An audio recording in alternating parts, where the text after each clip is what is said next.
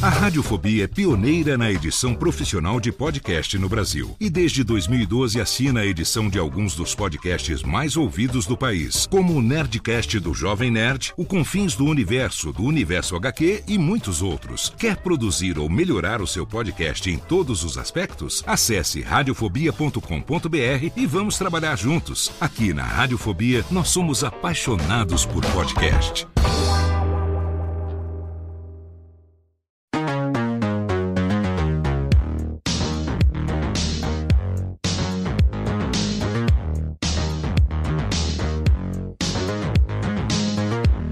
Olá, seja muito bem-vinda, seja muito bem-vindo. Obrigado a você que me acompanha aqui no canal do curso de podcast. Eu sou Léo Lopes e está no ar mais um episódio do nosso podcast sobre produção de podcasts, um programa que traz para você mensalmente entrevistas e bate-papo sobre produção de podcast com profissionais que atuam no dia a dia das mais diversas áreas relacionadas à produção de podcast Programa, um programa que você pode acompanhar ao vivo as gravações através do nosso canal do curso do pod, de podcast no YouTube, youtube.com/barra curso de podcast. Você também ouve o feed do podcast no agregador da sua preferência. Um programa que nesse episódio de maio de 2023 está completando um ano esse novo formato, esse novo projeto. Esse é o episódio de número 12. A gente está celebrando então um ano do curso de podcast com esse aqui que eu considero um episódio especial porque hoje eu tenho o prazer de receber aqui um querido amigo para falar sobre um assunto que ele é fera e nós dois amamos que é a produção de audiodramas. Mas antes de chamar ele aqui e antes da gente começar o nosso papo, eu tenho, é claro, que agradecer aqui a Alura Cursos de Tecnologia, nosso patrocinador, Alura, que acompanha a, o curso de podcast da época do Alotênica, já desde 2017. A Alura vem nos apoiando, maior escola de tecnologia do Brasil. Se você aí quer mudar de carreira, se você tem a ideia de começar ou de se aprofundar em qualquer área de tecnologia, com certeza a Alura é o lugar certo para você. E se você quiser, claro, você pode garantir aqui, ó, 10% de desconto na sua matrícula. Você que é ouvinte dos podcasts da Radiofobia Podcast Network, você que é ouvinte do curso de podcast, você ganha 10% de desconto através desse nosso link de parceiro aqui, alura.com.br barra promoção barra curso de podcast. Entra lá para você poder garantir 10% de desconto e, quem sabe, mudar de carreira fazendo todos os cursos que você quiser dos quase 1.500 disponíveis lá na plataforma da Alura. Então, tá aqui, não perde tempo e clica lá. E eu quero também convidar você, que eventualmente não saiba, a participar do nosso grupo do curso de podcast no Telegram. Se você quiser, apesar do Telegram ter todas as polêmicas e os problemas aí, por enquanto a gente continua ali trabalhando, utilizando a plataforma. A gente tem ali um grupo que você tem contato direto comigo e com outros produtores de podcast que fazem parte lá no dia a dia. Todos os editores que trabalham comigo na Radiofobia Podcast e Multimídia. O nosso convidado de hoje também está lá, também participa do nosso grupo do curso de podcast lá no Telegram. Então, t.me barra o curso de podcast. Não esquece do ozinho no começo, senão você vai cair no, no grupo lá de uma pessoa que não sou eu, tá? t.me barra o curso de podcast é o link para você entrar totalmente de graça, não precisa pagar nada. Você vai ter contato ali no dia a dia comigo e com outros produtores, outros editores. Como eu falei, Thiago Miro tá lá, Jeff Barbosa, o Du Sierra tá lá também. Tem é, pessoas conhecidas aí da Podosfera, como a Cafeína, né? Nossa querida Drica Sanches,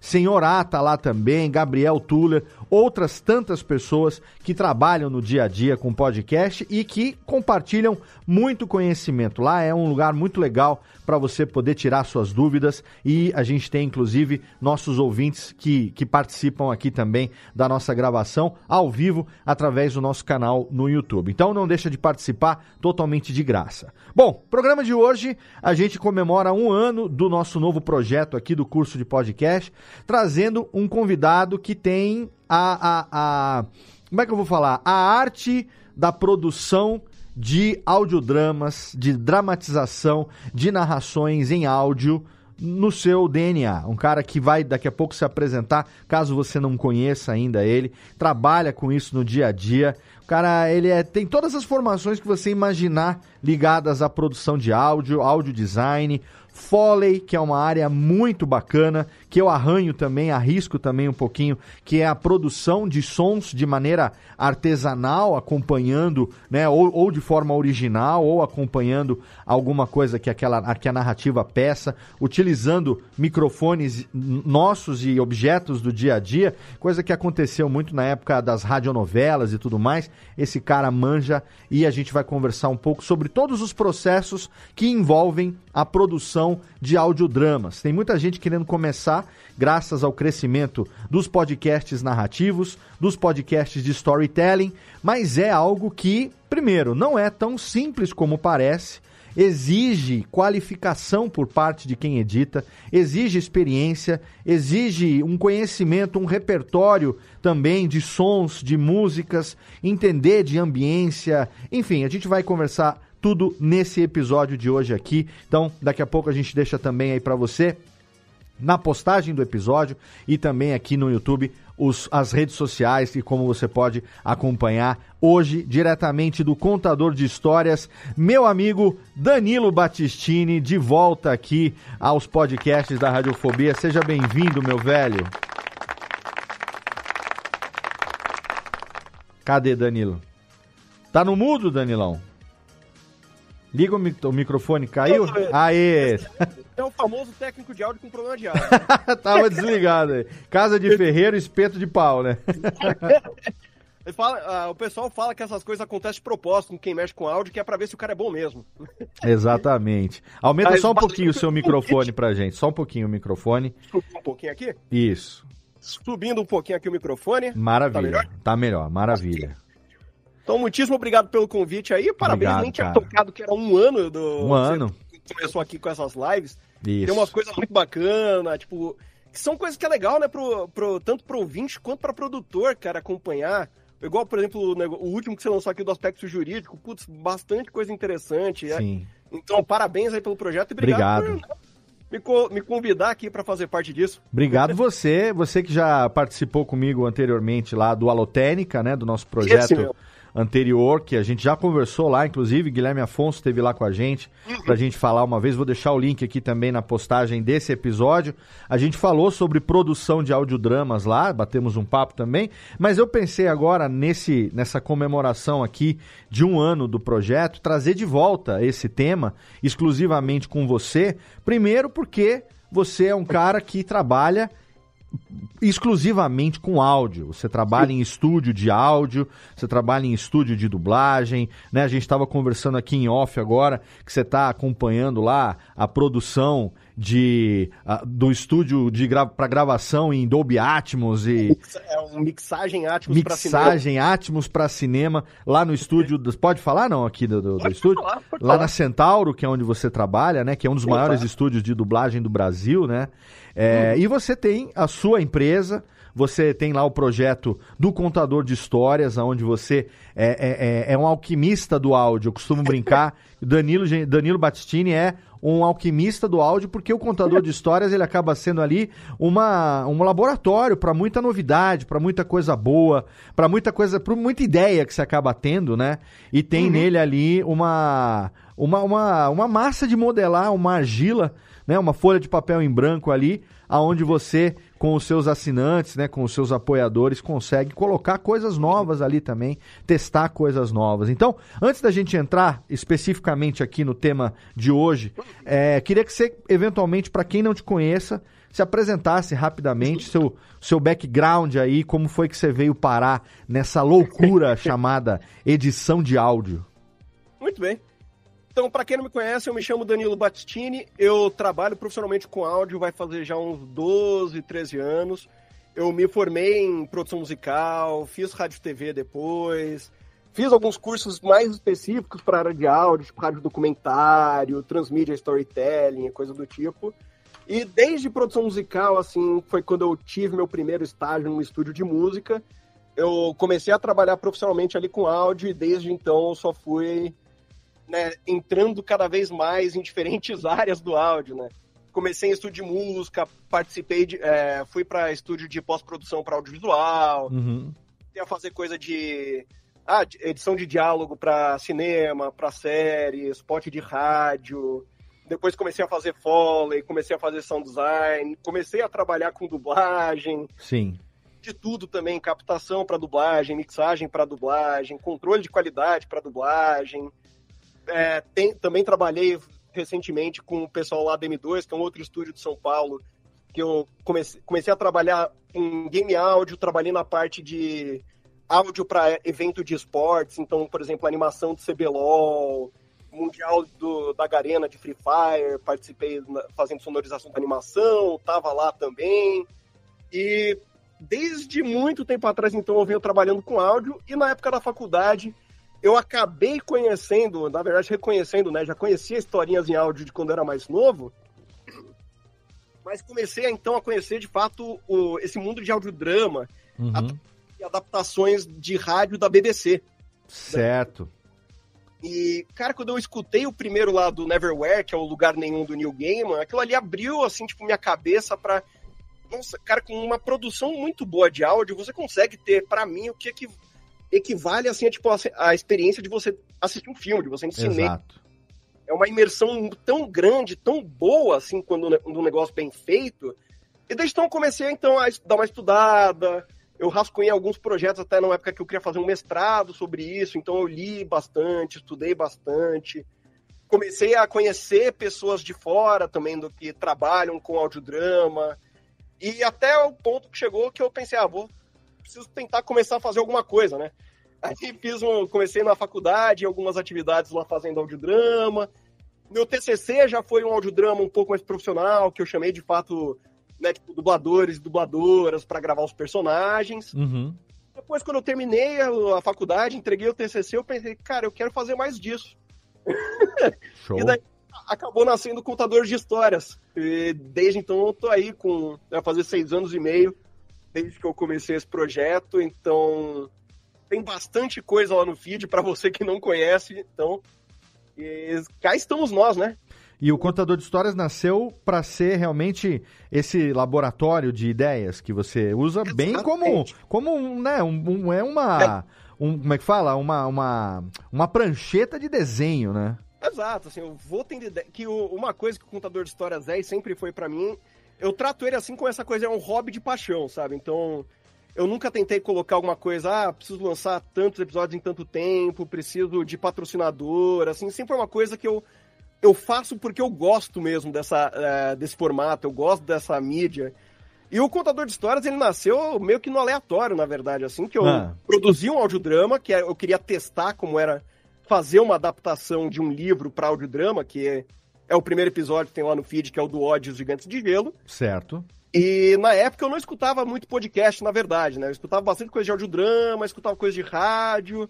E minha esposa, na época, minha namorada, ela, ela escutava muito podcast. Aí ela virou e falou: Ah, por que, que você não faz um podcast para isso? Uhum. Aí eu virei, pá, Pô, que ideia joguei de lá, gênio. Fiz o feed, joguei lá o odd e eu pensei, ah, vou fazer mais, né? Vou começar a fazer umas coisas minhas. Uhum. E daí, desde então, é o que você falou, é uma prancheta em branco, assim, eu vou experimentando. Eu pensei, ah, vou começar pequeno, depois. Ah, vai ter um episódio lá que é inspirado no universo do Last of Us, aí já vai ter bastante ação, então vamos ver como é que fica. E com o passar do tempo eu fui descobrindo, assim, essas minúcias do, de você produzir conteúdo só para áudio. Sim. E é é uma coisa que eu acho que faz uma grande diferença é, pro audiodrama, é você entender isso, né? Você pensar no áudio pelo som, né? Tipo, Sim. Desvincular um pouco o som daquele, de um recurso visual, de você pensar Exato. o som para animação, o som para cinema.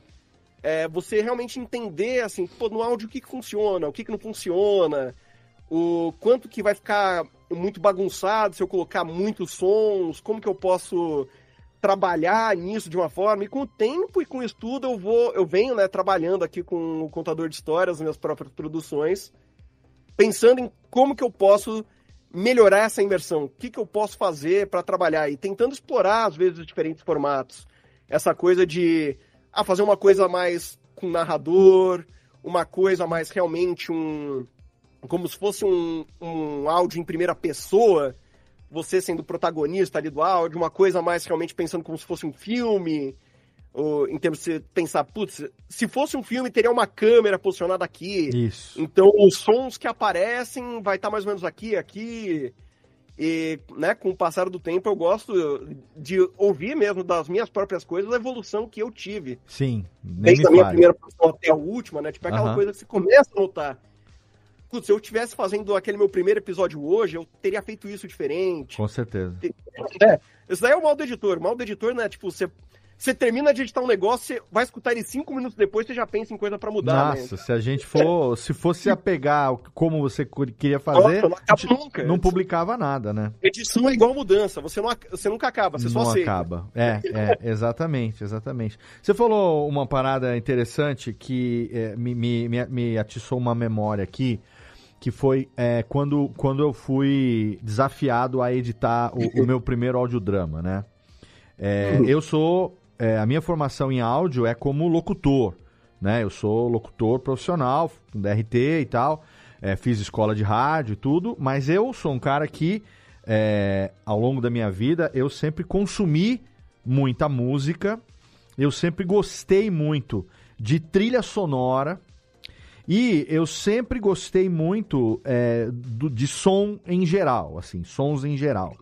Eu, eu lembro que quando eu tive, antes ainda de, de, de da escola de rádio, é, na verdade, olha, a minha, lá na minha, na minha infância, inclusive eu tenho aqui guardado numa caixa de vinis que eu trouxe da casa do meu pai recentemente, é, alguns discos que o meu pai tinha que eram era stereo sound effects né? Era sons em stereophonic sound. Aí tinha a, uma coisa lá dos anos 70 que ele tinha guardado, que ele já trazia. Hã?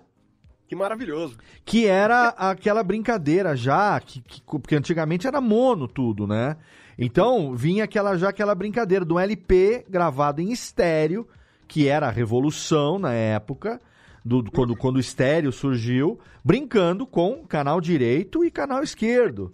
Né? Então, esse, esse, eu tenho esses LPs aqui, eu lembro de é, ouvir isso na minha infância, com, com, com foninho de ouvido, e ficar deslumbrado com aquilo, né? Então, quando eu fui desafiado a, na época que eu comecei a editar o Nerdcast, né, que a minha empresa começou a editar o Nerdcast lá em 2012.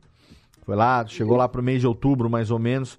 O Alexandre falou que a gente tinha um projeto que ia ser publicado em dezembro no dia 20 especificamente de dezembro, que tinha a profecia dos maias de que 20 de dezembro de 2012 o mundo ia acabar. E era uma sexta-feira. Então ele falou: nós vamos fazer um Nerdcast especial que é, vai ser baseado numa, num roteiro do Fábio, do Fábio Yabu, né? Que ele assinou como Abufobia. Ele estava escrevendo alguns textos de, de terror, assim, de suspense e tal. E ele escreveu um, um, um, um texto curto, né? Uma, uma, uma, Como é que fala? Uma. Um sketch? É, não, como é que chama quando você tem uma. Não é crônica, né? Você tem uma. Um conto. Um conto, né? Chamado T-Zombie, a gravação dos mortos. No qual, num determinado momento, uma pandemia assolou o mundo e os mortos começaram a acordar no, nos necrotérios dos seus caixões e, enfim, a, e aí eles começaram, uma invasão, os zumbis começaram a surgir a partir daí e tal. E aí o Alexandre chegou para mim e falou assim, olha, você tá editando já, né, o Nerdcast, já tem alguns meses e tal, encara esse desafio? Falei, pô, vambora, né? Eu nunca tinha editado audiodrama, mas é, falei, vamos ver como é que é. E assim, audiodrama, entre aspas, porque o que eu tinha na mão era o texto do Fábio Yabu, e a orientação de transformar aquele texto num, em algo, num, numa novela, numa audionovela, numa peça sonora, exatamente. Utilizando. O, o Jovem Nerd, a, naquele momento, já tinha a experiência de ter produzido uh, o, o Nerdcast de RPG, né? Eles já tinham feito a trilogia de Gano se eu não me engano, tinha já o primeiro episódio da, da, da do Cyberpunk naquela época, eu acho. Não, se, eu, se eu não estou errado. Porque depois de lá para cá, eu também passei a ajudar, a auxiliar nos próximos, né? É, e aí, para mim, foram três meses de imersão. No, no, claro que, paralelamente com a edição do Netcast semanais e tal, mas foram três meses de tentar imprimir num projeto sonoro como que aquilo iria acontecer, como se eu tivesse, como você falou agora, dentro de um filme sem imagem. Uhum. E eu tinha o roteiro, a sorte é que a gente contava com a interpretação em primeira pessoa do Guilherme Briggs, como o, o, médico legista, né? Tinham outros atores também que fizeram vozes adicionais e tudo mais ali. Então não era só uma narração em terceira pessoa, tinha realmente a interpretação e existiam os inputs do que, estaria acontecendo naquele momento. Mas existiam coisas também que não estavam roteirizadas. Como, por exemplo, a, a história começa com o, o, o legista entrando numa sala de autópsia que ele vai fazer a autópsia de um corpo lá que foi recém é, trazido. Então a gente tem que pensar logo no primeiro momento é como é uma sala de autópsia? Qual é a, o revestimento de uma sala de autópsia? É azulejo? É tipo uma cozinha? Né? Eu vou ter o quê? Eu vou ter luz fluorescente, mas a luz fluorescente ela tem um ram, ela tem aquele barulho. Sala de autópsia, você tem o quê? Você tem freezer, você tem barulho de freezer, você tem barulho de geladeira, né? É, é, o passo é passo ecoado, né? Passo que vai ter um reverb de dependendo do sapato que ele está usando, ele vai ter um reverb X porque ele está pisando num piso frio. Ele vai manipular muitos objetos. O corpo ele deve estar tá numa maca de metal. Ele vai mexer com esse corpo, eu vou ter que ter barulho de, de, de, de algo se movimentando numa placa de metal, assim, subindo e descendo. Ele vai manipular objetos metálicos, ele vai manipular pinças, é, bisturis e alicates e, e serra, ele vai serrar um osso, ele vai serrar um crânio. Então, nesse momento desse desafio, desse projeto, que é, é, é, foi o meu primeiro desafio e até hoje é, eu, como você falou, eu poderia hoje, né, com o meu conhecimento, 11 uhum. anos depois, faria muita coisa diferente, mas é, é um projeto que muita gente gosta até hoje e, e, e elogia, e para minha alegria, né? Que abriu a porta para todos os audiodramas que, que eu editei e participei da edição a, a, partir de então. São, são muitos, eu vou deixar até uma listagem aqui na postagem para quem tiver curiosidade de ouvir e também poder perceber a evolução, assim como você tem no feed lá do contador de histórias, né? Mas o que, que eu tive a, a primeira impressão ali? Que não, eu, não seria suficiente para mim ter o conhecimento técnico do software de edição. Isso era o menor dos problemas. Exato. Saber aonde que muda é, pan, né, balanço esquerdo e direito, aonde que diminui o volume disso daquilo, como mudar uma frequência, aplicar um compressor, isso seria o menor dos, dos das dificuldades. A maior dificuldade seria a interpretação de como eu torno aquilo algo crível, algo imersivo, né? Como que você vê esse trabalho da imersão? Porque isso é muito presente no seu trabalho. Eu sei que você é chato com isso. Você é o cara que anda com o gravador na mochila. Você é o cara que, né, bebendo da fonte de Ben Burt, né, e de outros, então, olha aí, o Zonzinho bebendo da fonte aí de outros editores de áudio famosos aí, que eu sei que você acompanha muito desse conteúdo também. Você tá ouvindo um som diferente ali, você saca o gravador da mochila, pô, tem um córrego aqui, eu vou gravar essa aguinha saindo daqui. Pô, parece que esse barulho desse desse batistaca dessa construção aqui tá limpo aqui, acho que eu vou captar um pouco desse som e construir a sua própria biblioteca de áudio, né? Que é algo que eu comecei a fazer nesse audiodrama, né? Eu vi que tinha coisas ali Sim. que eu não tinha banco de áudio para aquilo. Então eu comecei a fazer de madrugada com o meu H4N na época, uhum. na cozinha. Peguei bachelas de alumínio, peguei pinça, clips, carga de caneta, é, bateria, isqueiro, é assim colher, colher maior, colher menor, e a família ia dormir eu me trancava na cozinha, ligava o H4, o H4 e ficava manipulando esses objetos, criando uhum. uma biblioteca que eu ia utilizar no, na cena da autópsia, entende? Sim. Porque se eu fosse depender de encontrar, por exemplo, tinha uma cena muito específica lá que era o seguinte: é, na hora que o legista estava fazendo a autópsia, ele fazia uma incisão no, no, nas costas, sei lá, do, do, do próprio Yabu, que o, que o japonês morto ali era o próprio Yabu, né? Ele fazia uma incisão ali e ele tirava um pedaço de unha encravado nessa carne e é, é, é, o Alexandre falou: ó, seria legal se ele pegasse esse pedaço de unha, por exemplo, e jogasse dentro de um copinho com um líquido. Né? Uhum. Cara, aonde que eu vou encontrar isso em banco de áudio? Então o que, que eu fiz? Eu peguei um vidrinho, um potinho, botei água, aí eu peguei é, é, cereais de várias densidades diferentes: arroz, milho, feijão, grão de bico, e eu com H4 eu ia fazendo assim ploin, ploft, plift, jogando um por um, é, fazer um, aquela coisinha assim, não? e eu ia gerando isso, entende? E depois na hora de editar, eu encaixei, se eu não me engano, foi o barulho do grão de arroz entrando na água, que foi aquele que é, é, eu acabei efetivamente usando na edição. Mas o, o fato é que é, entender a, a necessidade da imersividade do processo uhum. em detrimento do roteiro, que muitas vezes não descreve isso. Exige repertório, exige sensibilidade por parte do editor. Da Sim. onde que você trouxe a sua, de que fonte que você bebeu para você poder começar a se colocar nesse lugar no centro do, do da ação e imaginar tudo que estava acontecendo em volta para depois traduzir isso em, em áudio. Sim. Cara, eu acho que você matou bem, assim, tipo, o que eu penso, o que eu sempre falo, que é uma coisa de você. É, você precisa ter essa bagagem sonora, você precisa ter uma noção. É aquela coisa, às vezes, do.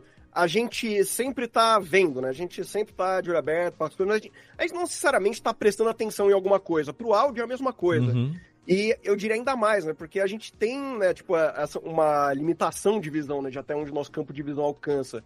O áudio a gente escuta o que está em cima da gente, o que está na nossa frente, na esquerda, atrás. E existe uma essa importância de você conseguir descrever o que você está ouvindo, conseguir pensar no que você está ouvindo. Porque é bem o que você falou, por exemplo, ah, eu vou colocar aqui uma cena num. É, tipo, a cena da autópsia, tá lá no o legista no necrotério. E hoje, hoje em dia, principalmente, né, tipo, não é nenhuma coisa que putz, vou ter que pegar um ônibus ir para um para algum lugar com né, tipo, um IML da vida para entender som. Seria maravilhoso. Fazer um laboratório ali, né? Exato, né? Tipo, a gente tem muita referência hoje, por exemplo, de filme, de Isso. série. Você vai escutar, vai, você pode procurar no YouTube alguma coisa, tipo, ah, que, como é que funciona mais ou menos o som disso aqui?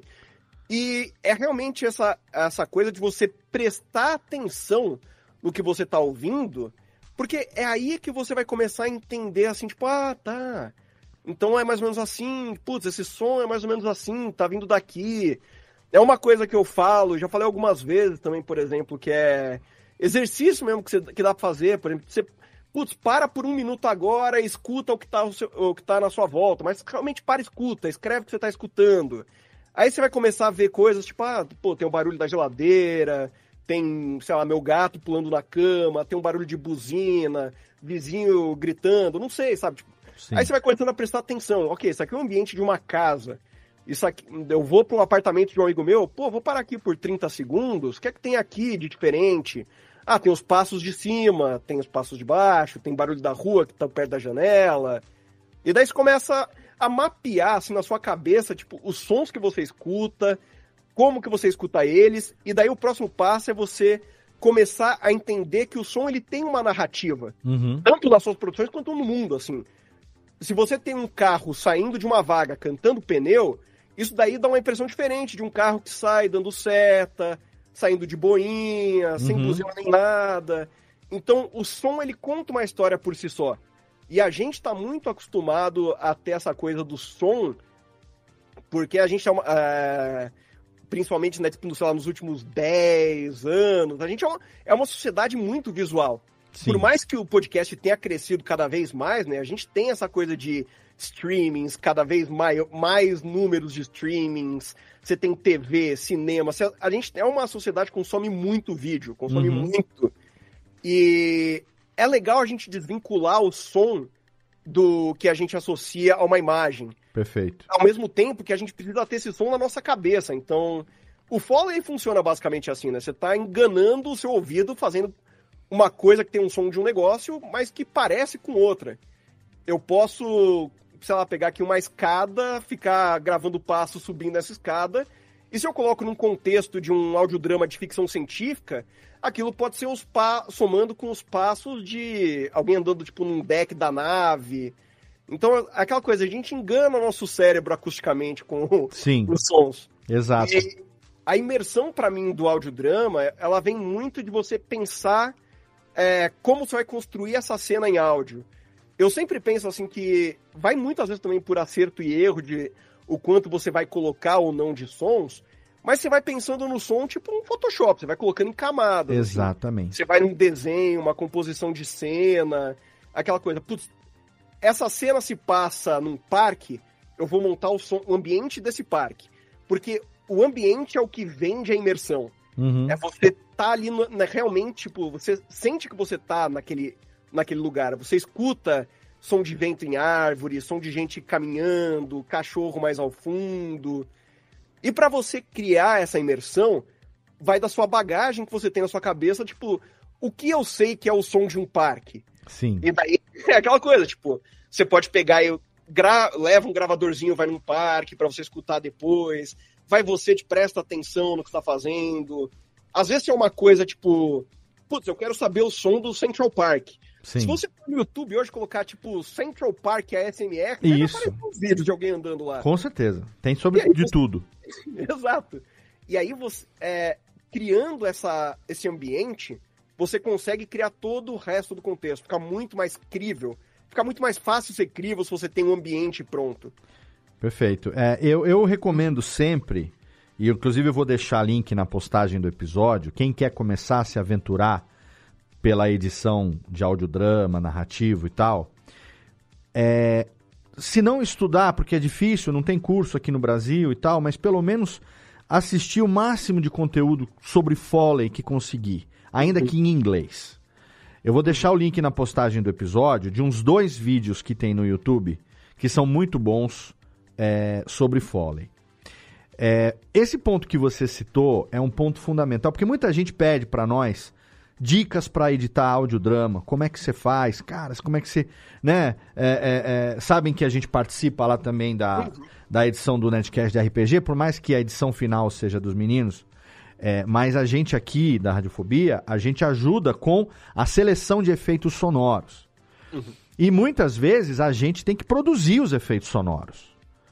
Então, é, esses efeitos sonoros, tanto às vezes a gente produz, como às vezes a gente vai pescar da cultura pop. Uhum. Então, por exemplo, teve um audiodrama que eu editei uma vez, que é o capítulo chamado Omaha, que é do, do livro do Eduardo Spohr, do... Qual é deles? É, é, é, Filhos do Éden, Anjos da Morte. Um capítulo de Anjos da Morte, que Omaha é exatamente aquela pra, invasão da Normandia, é aquela, a- a- o, o dia D, né? É no momento da, do, do- começo de tudo ali. Aonde que eu fui pegar uma fonte de áudio extremamente relevante para esse conteúdo e que, obviamente, a gente manipulou o tempo, corta, levanta, arruma e tal, e tem que caçar sem a trilha sonora no fundo, porque a gente quer só os efeitos, no resgate do soldado Ryan Olha lá. naquela cena inicial do resgate do soldado Ryan, quando eles estão desembarcando na Normandia e começam a ser bombardeados pelos alemães. E ali você tem, cara, você vai ter som de tudo. Você vai ter som das armas específicas, você vai ter som das bombas, você vai ter som do barulho da, da, da bala batendo naqueles, naqueles triângulos de metal na praia. Você vai ter som de tudo ali. Né? Ah, mas vocês estão roubando o áudio. Velho, a gente lá em 2012, 2013, 2014, a gente e assim atira a primeira pedra, quem nunca foi e pegou na cultura pop alguma coisa de cinema, alguma coisa de filme, alguma coisa que usou como uma coxa de retalhos e colocou ali, né? Queria eu ter orçamento para pegar e fazer o que os caras fazem de, de Foley realmente naquilo. Então, a gente vai acabar buscando, por exemplo, nesse T-Zombie, da gravação dos mortos. Tem uma cena que o Briggs, um, o Briggs briga com o vizinho dele, que é o seu Francisco Zumbi. O seu Francisco Zumbi, seu Francisco, uma piada interna lá do Nedcast, né? Do, do, do, do Nedcast de carnaval, quando. Não sei se é do carnaval, mas enfim, quando o Fred foi pro Nordeste, tinha um cara gordo no ônibus, a história do seu Francisco, não sei o quê. Então eles colocaram isso no roteiro lá e o seu Francisco virou zumbi. E aí tem a briga do, do, do Briggs com ele, tem a porrada que é, ele, eles estão brigando numa sala pequena. Então o zumbi tenta pegar ele, ele pega, ele, ele desvia, aí ele cai do, do, do, do coisa, quebra a mesinha de centro e não tem trilha, né? O T-Zombie, ele não tem soundtrack, ele só tem efeito. Narração, ambiência e efeito o tempo todo. Ali eu lembro que eu fui pegar, porque eu já tinha um banco de, de, de cenas de luta sem música no fundo. E era dos filmes do Jason Bourne, não sei qual deles que tem aquelas cenas de porrada, entendeu? Então, mas o, o mais importante é, nesse sentido é o quê? Que é, quando você vai estudar sobre Foley, a dica para quem quer trabalhar com isso, e você tem formação nessa área, é que o cérebro da gente ele interpreta um determinado som como se fosse aquele que você está achando que é, sem que seja aquilo na verdade. Uhum. Então, o barulho, por exemplo, de é, geleia sendo manipulada com os dedos, gelatina, né? Gelatina. Barulho de. Uhum. É, é, ele pode ser considerado como o barulho de, de carne sendo manipulada.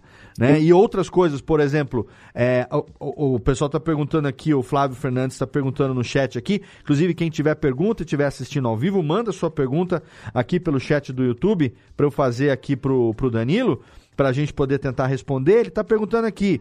As vozes de monstros, zumbis, etc., são facilmente encontrados em banco de, banco de dados, banco de áudio, né? Ou com dubladores e atores. No caso do T-Zombie, o Briggs mandou a narração dele e mandou três ou quatro áudios só de.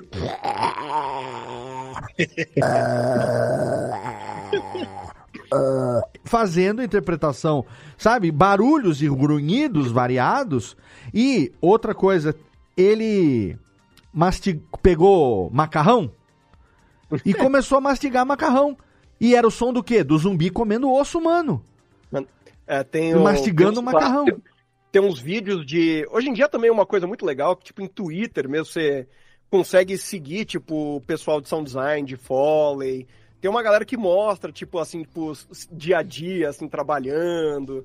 E é muito clássico para essas coisas de monstro, tipo, aquela coisa de abrindo uma melancia, é, quebrando. É. Eu fiz, putz, eu fiz muito quebrando osso com. Você pega macarrão, enrola numa toalha molhada, um paninho molhado e. Croque, exato. Ele que, putz, o pano úmido, assim, tipo, ele dá, ele dá uma coisinha a mais ali pro som do que você quebrar ele só na mão normal, porque Sim. tem um pouco daquela coisa úmida de sangue, às vezes, então ajuda a vender um pouco mais. E é essa, essa coisa, o, conte, o contexto muda muito, assim, pra gente. A gente pode pegar um mesmo som, colocar em três contextos diferentes e podem virar três coisas diferentes. Né, Exato. Né, Aí vem a importância do repertório que eu quero dizer, porque hum. às vezes a pessoa que está começando agora, ela fala assim, que nem, ah, eu preciso procurar um, uh, um banco. Ah, por exemplo, vou, no caso lá do T-Zombie. É uma incisão em carne de um cadáver que, ao fazer a incisão, vai escorrer um pouco de líquido. Uhum. Né? Então, para fazer isso, muitas vezes, a gente tem que misturar, mixar dois ou três áudios diferentes para uhum. fazer, para dar aquele efeito. Então, Sim. ao mesmo tempo que você tem um efeito que sonoramente ele lembra um rasgo, você tem um outro efeito que lembra a carne sendo Sim. manipulada de alguma maneira. E você tem um outro efeito do líquidozinho escorrendo. E você mixa em faixas diferentes aquilo, dependendo do tempo, dependendo do, do pitch, um pouquinho mais grave, um pouquinho mais agudo. É, o, o, volume que você coloca, juntas aquelas, aqueles efeitos, vão fazer com que o seu cérebro interprete que foi um bisturi abrindo uma incisão. Uhum. Né? Então, é, isso, Danilo, não é uma coisa que a gente aprende em manual, né? A gente não. tem que ter referência e depois tem que ter tentativa e erro também. Exato. Porque uma coisa que, é, pelo menos comigo, assim, funcionou. É, não funcionou, foi uma coisa que eu percebi com o tempo, na verdade, que a gente também, a, a, gente acha que o mundo soa de um jeito que ele não soa. Por muito costume de série e filme, por exemplo, você pega um John Wick da vida, você escuta o barulho dele dando um soco em alguém, se você escutar o barulho de alguém dando um soco na vida real, nunca vai ser aquele som. Não, não é. Sim. Um som de um soco que a gente conhece como um som de um soco não existe. É, é outra coisa. Então você começa a entender assim, tipo, é um. Você precisa se desprender um pouco, às vezes, também do que você. De pensar, não, preciso do som. Você precisa do som que funciona. Você precisa do som que cabe ali naquele contexto que vai contar aquilo que você precisa fazer na, naquela cena. Perfeito. Então tem muita coisa que a gente escuta, a gente tem essa, essa ideia de filme, de série, que é a nossa bagagem sonora, e isso é o que, o que a gente entende como ser aquele som. Um exemplo que funciona legal, por exemplo, que eu, eu acho que funciona muito bem, o, por exemplo, o som de samurai, a gente tem aquelas coisas muito hollywoodiana, o cara vai sacar a espada, faz aquele... É, e foi um. Tem um podcast muito legal que é o do A Sound Effects, que eles entrevistam pessoas da área também. E eles entrevistaram a equipe de áudio do Ghost of Tsushima. Ah, eu ouvi esse episódio. E eles, vão, e eles falam, tipo, eles foram no Japão, eles foram treinar, né, tipo, estudar como funciona o negócio. E o, esse jogo, ele tem uma abordagem sonora muito mais realista do que se você pegar, sei lá, qualquer outro jogo de Sim. que seja, tipo, um Onimusha da vida, sei lá. O, ele tem um som realmente mais da katana, você, tipo, quando você desembainha, embainha ela, um som mais seco, porque é o som da espada, não é o, não, não é o som que a gente conhece hollywoodiano da espada. Mas, de novo, às vezes também pode ser o som que você quer, às vezes você quer essa intenção mais, dramati mais dramática, um som de um soco mais presente, um som de uma espada fazendo shin. Então, existe muito também que faz bem a gente ter essa diferença do do, de como as coisas são na vida real, de como as coisas são no audiovisual. Mas o mais importante é que você tem que ter na sua cabeça como você quer que aquilo soe na sua produção. Isso.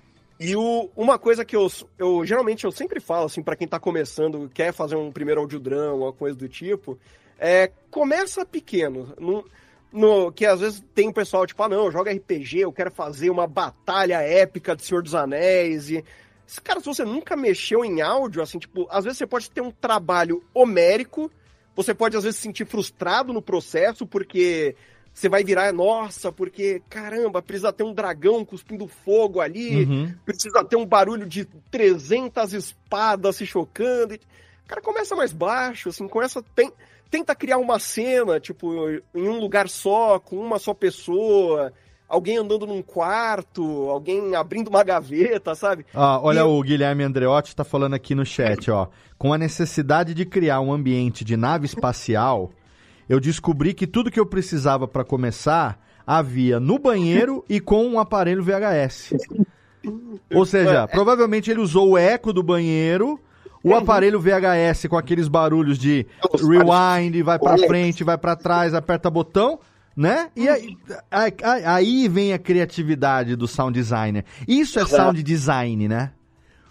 Exatamente, assim, você está de, efetivamente desenhando aquele som, desenhando aqu, aquela cena em áudio, né? Uhum. E, e por, por, exemplo, da nave espacial é um negócio que é muito legal pra, nessa coisa de falar de referências, porque, por exemplo, você pega uma nave de um Star Trek da vida, inclusive mais moderno hoje em dia, tem todo aquele aspecto clean, aquele visual todo limpo. O é. som de interface é aquela coisa mais, tipo, sons tu, mais é. bonitinho. Sim. E você pega um Alien, o oitavo passageiro, é uma nave espacial muito mais é, rústica, é. muito uma coisa de barulho de Trambolhaço, né? É, então, e aí você começa. Placa, pensar... parafuso.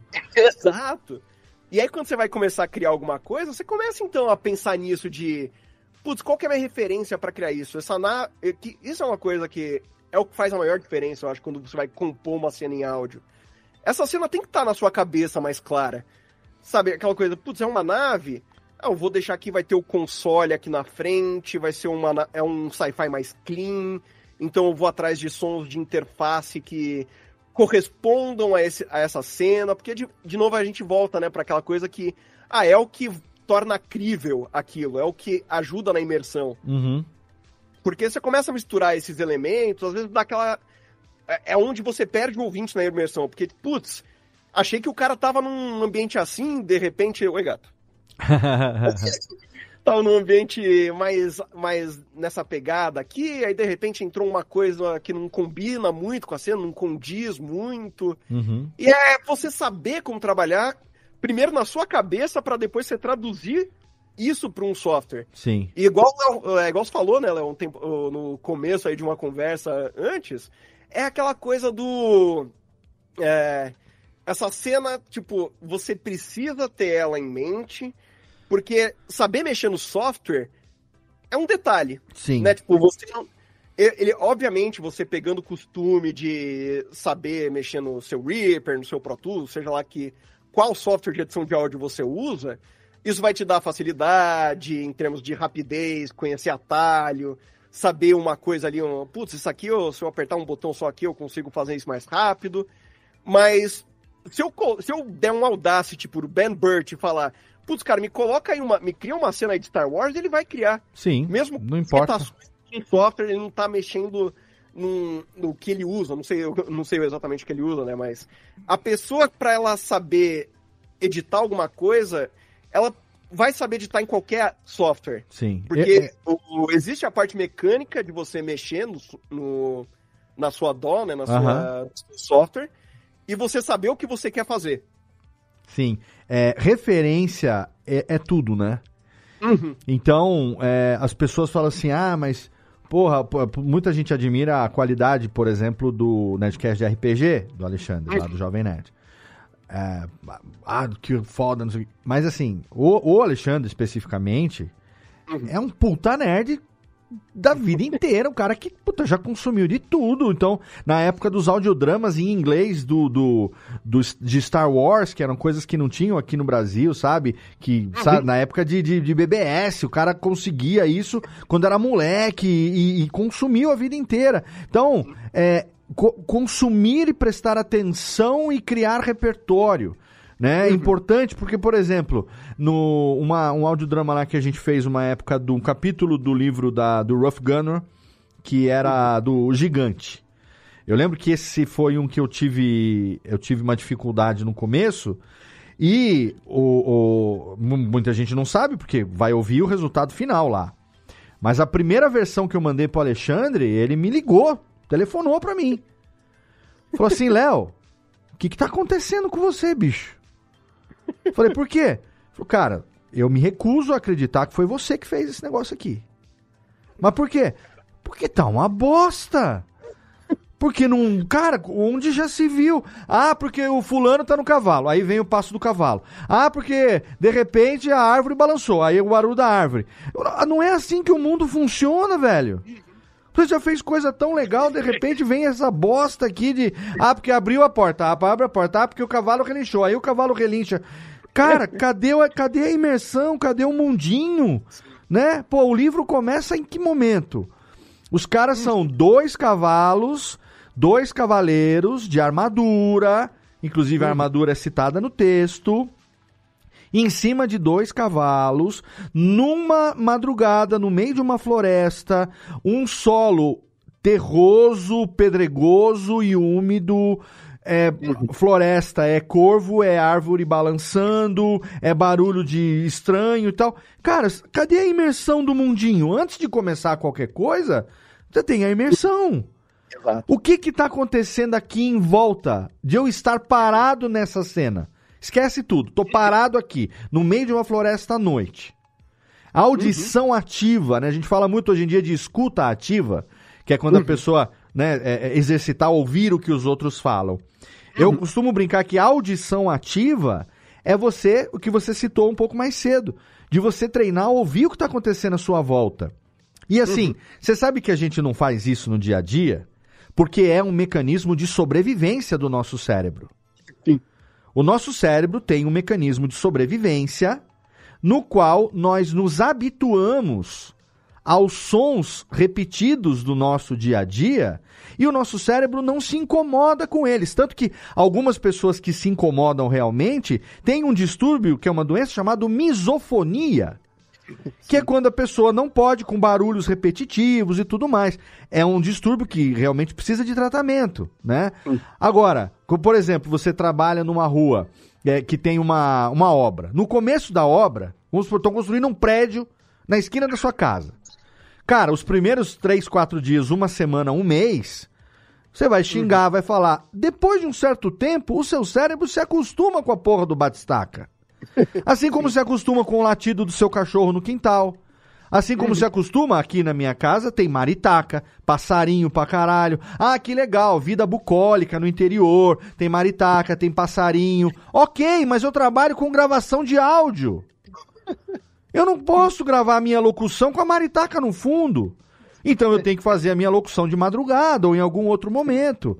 Agora, aqui para sobrevivência, meu cérebro, ele ele esquece a maritaca, ele esquece o cachorro, né? Você esquece o batistaca, você esquece o barulho daquela máquina de lavar chata que fica.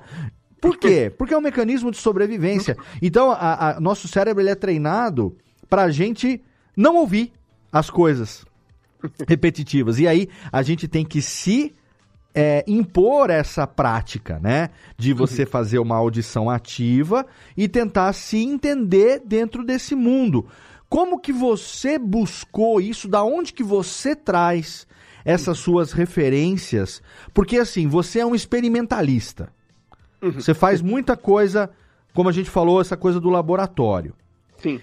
Você usa isso na prática. É, uma coisa que eu gosto que você faz, e é, é um exercício bem legal, é quando você é, faz o seguinte: você pega uma cena que já tem um som, uhum.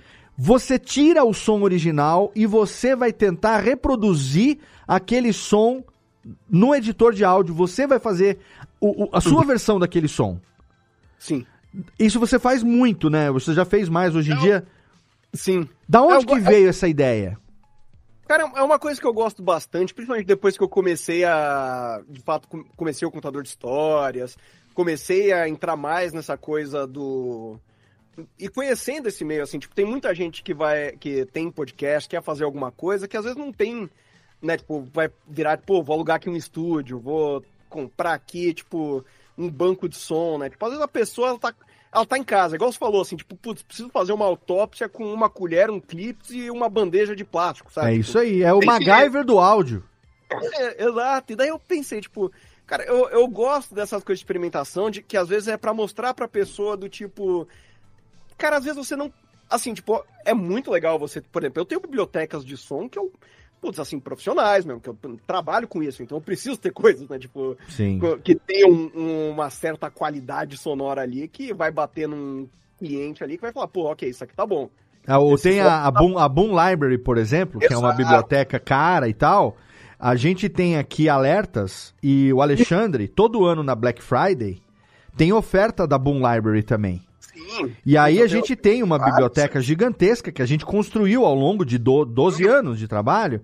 E Sim. todo ano a gente tenta pegar promoções e coisas novas, compra Sim. e aumenta o nosso repertório de efeitos. Mas é uma coisa que às vezes você precisa de um negócio, você não, não vai conseguir especificamente o que você quer. Exato. É muito coisa realmente que vai de você começar experimentando, né? Tipo, eu, por, eu, eu fiz meu primeiro trabalho de Foley, eu tinha 20 anos. Foi para um docudrama do Chitãozinho Chororó. Você lembra o que, que foi, não? Cara, foi o primeiro que eu fiz foi um caminhão. foi maravilhoso, assim. A gente tinha o barulho do motor do caminhão, obviamente, né, tipo de banco, mas era o caminhão chegando ali na roça. E daí era o caminhão freando. A gente pegou, tipo, uma grelha de churrasco, umas caixas de papelão e umas lonas, assim, tipo, e a gente começou, tipo, ah, vamos sacudir aqui agora essa grelha. Agora vamos colocar, vamos tentar bater ela no chão, a gente vai somando ali. E quando, depois né, de um tempo ali, a gente olhou, cara, isso aqui é um caminhão. A gente tinha a loninha lá, o, não sei o nome das coisas que fica lá atrás, geralmente onde tem aquela imagem de uma mulher cowboy, aquele quando para, aquele som mais rústico ali de uma grelha de churrasco, e, cara, a gente colocou, e ficou maravilhoso. Eu, aí eu virei e falei, cara, que, que universo fantástico isso de Foley. É, é, é, é, é mágico, né?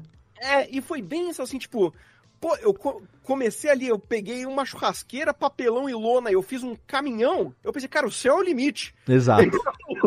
um, dos, um, dos, um, dos, últimos que eu fiz tem até no meu canal do, do YouTube aqui do Contador de Histórias, que eu queria fazer um som do, de um Transformer se transformando, né, do carrinho pro robô. Uhum. Eu, cara, eu, como que eu falei isso? Eu pensei, tipo, é, isso é uma coisa que vai de prática, mas eu vou. Cara, vou, deixa eu destrinchar esse som aqui. O que, que é o. Que, que seria o som desse carro virando um robô? Cara, é muita peça de metal. Então você vai ter placa de metal, você vai ter às vezes umas coisinhas menores. Você vai pensando, você olha aquela cena, você vai pensando, ok, putz, tem isso aqui, isso aqui vai para cá mais ou menos. É uma cacofonia metálica de coisas acontecendo. Aí eu peguei assim, tipo, pedaço, coisa de metal que eu tinha aqui em casa, comecei a, a, a experimentar. Tipo, eu vou fazer, tipo, como se fosse com. Deixa eu ver se eu tenho aqui do, um lápis, uma lapiseira, só pra dar de fazer, tipo, uns. Aham. Uhum. Mas, né, tipo, eu pensei, pô, vou começar a fazer isso com vários metal. Pô, ok. Eu vou começar a tentar bater uns ou outro. Vou tentar agora colocar numa caixa e ficar sacudindo. Vou, vou vendo o que, que sai de som ali. Vou deixando tudo isso gravado. Aí depois eu vou colocando eles ali um embaixo do outro, vou vendo putz, que textura que isso aqui causa, que isso aqui dá para colocar alguma coisa. Aí eu pensei, putz, uma coisa que ia ser legal é, tem uma coisa, vai ter uma coisa hidráulica, né, quando o robô ele vai pegar tipo um... Uhum. Aí, pô, pegar um desodorante, uma caixa de Pringles, vai dar aquele, vai deixar um som bem concentrado, aí você faz um... Sim. Aí você vai colocando aquilo, você junta no meio de um som... E, mas é isso, cara, é, é destrinchar o som, né? essas coisas que eu gosto de fazer para audiovisual mesmo, de, pô, deixa eu tentar recriar o som disso aqui, vai muito disso de primeiro você pensa, ok, que som que isso teria? Quais elementos tem nessa coisa?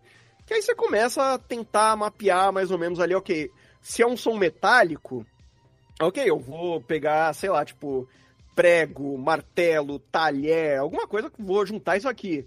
Ah, tem um som mais. Vai precisar de um som maior?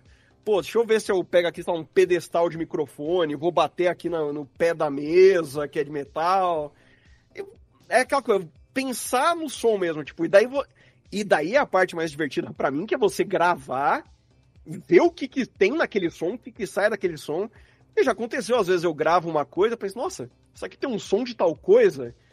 Que teve um que eu fiz que no, também tem no, no canal aqui, eu peguei, eu, eu, eu, eu literalmente eu estava no banheiro, eu fui colocar o rolo de papel higiênico no coisinho lá, né, pra... Uhum. E ele fez quando eu coloquei, eu puxei de volta. Eu, tem um somzinho meio, meio, meio, meio engraçadinho aqui. Aí eu fui tentar, vou, deixa eu bater aqui no papel higiênico os negócios pra rodar. Ele fez, aqui, fez tipo um. Aí eu, caralho, mano, dá pra fazer uma carroça com isso. Uhum. E, daí, pô, beleza. Aí eu peguei uma outra caixinha de madeira, comecei a fazer um tacacá, tacatá, tacatá, cacacá, cacacá. Uhum. E, e, aquela coisa, vai de testes mesmo, né? Tipo, uhum. vai de e eu acho isso muito legal, assim, porque é uma coisa. Em qualquer coisa, é uma coisa que se começa a gravar um som e você tentar pensar, putz, isso aqui tem som do quê? Isso aqui, isso aqui lembra alguma coisa? E eu acho que essa... indo para esse caminho de você tentar recriar um som é, é melhor ainda, assim, sabe? Porque uhum. você tem ponto de partida ali visual. Sim. Pra depois você pensar no som, que é, isso ajuda muita gente, né? Pra quem não tá acostumado a editar que é uma coisa até que eu, eu acho que é um, um caminho legal para quem quer começar a editar áudio. Você começa com alguma coisa assim, tipo. Recria o um ambiente de uma cena de um, de uma cena de um vídeo. Aí depois você vai. Porque ali você já tem uma referência, né? Isso. Tipo, de como o negócio anda. Depois, pega uma história em quadrinho, uma página de uma história em quadrinho, tipo, tá lá o Batman em cima de um prédio. Recria o som de Gotham. Uhum. Recria o som daquele quadrinho. Ali você já não tem referência, uma referência sonora. Então você vai criar. Você vai começar a testar o que funciona, o que você acha que é mais crível, o que não é mais crível. Ok. Pega uma, um parágrafo de um livro. Você, sei lá, tô lendo aqui Senhor dos Anéis, eu vou, eu vou tentar criar o som da Floresta Velha. Uhum.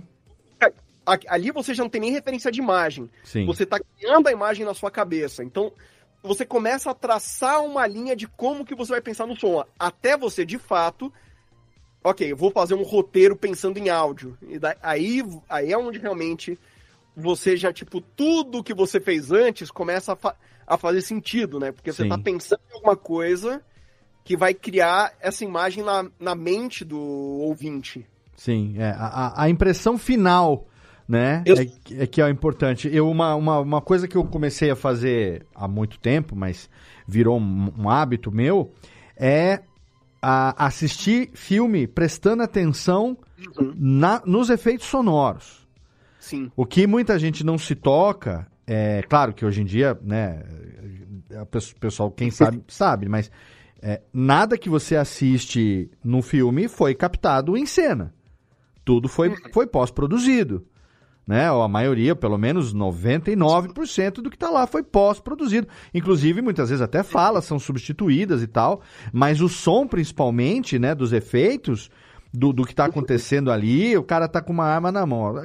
Às vezes ele nem tá, e ela vai ser colocada em pós, em, em, em computação gráfica, e o efeito vai ser colocado depois na edição de áudio, né, no, no sound design, que isso vai acontecer. E você parar para pensar que alguém pensou que aquele áudio era o melhor, a melhor forma de expressar aquela ação que estava acontecendo. Sim. Mas que aquele áudio ele pode não pertencer necessariamente àquele objeto. Exato. Ele pode ser um áudio totalmente diferente que você está utilizando ele naquele momento ali.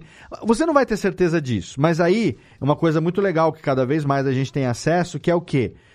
Making off, tem muita série da, do, hoje em dia, se você gosta, se você tem Disney Plus, por exemplo, a maioria das séries do, de Star Wars ou de Marvel do Disney. Plus tem lá no, no, nos extras no Disney Plus, além do, do filme, você tem um monte de, de filmetes que contam histórias de bastidores. Quase sempre tem um ali que fala sobre som.